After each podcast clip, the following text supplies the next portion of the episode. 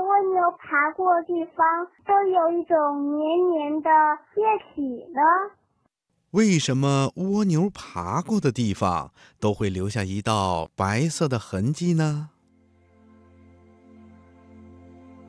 小朋友，我们经常发现，在蜗牛爬过的地方啊，总会留下一条亮亮的白色的痕迹。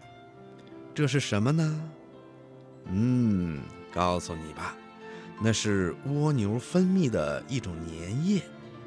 因为蜗牛是靠波状移动来使身体前进的，在它的肚子下面，也就是腹足上，有一种腺体，叫做足腺。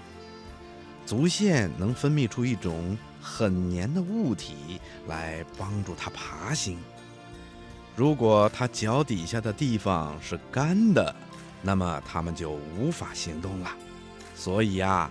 蜗牛爬行的时候，它的腹足就会分泌十分丰富的粘液来帮助它们爬行，因此它们爬过的地方都会留下足腺分泌出来的粘液痕迹。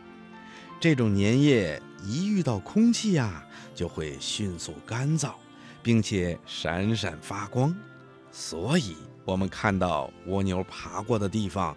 都会留下一条闪亮的足迹。小朋友，你听明白了吗？